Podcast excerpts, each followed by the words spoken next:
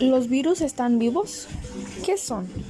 Son tan viejos como la vida misma, pero los, científicos son incapaces de determinar si están vivos. Los virus se inscriben en nuestro ADN influyendo en la saga humana mediante la mutación y la resistencia. Cada día tocamos centenares de millones de ellos. Ahora en el presente con esta pandemia del coronavirus es lo que menos debemos tocar. Las propiedades físicas de los virus dificultan su comprensión. Para empezar, su pequeño tamaño.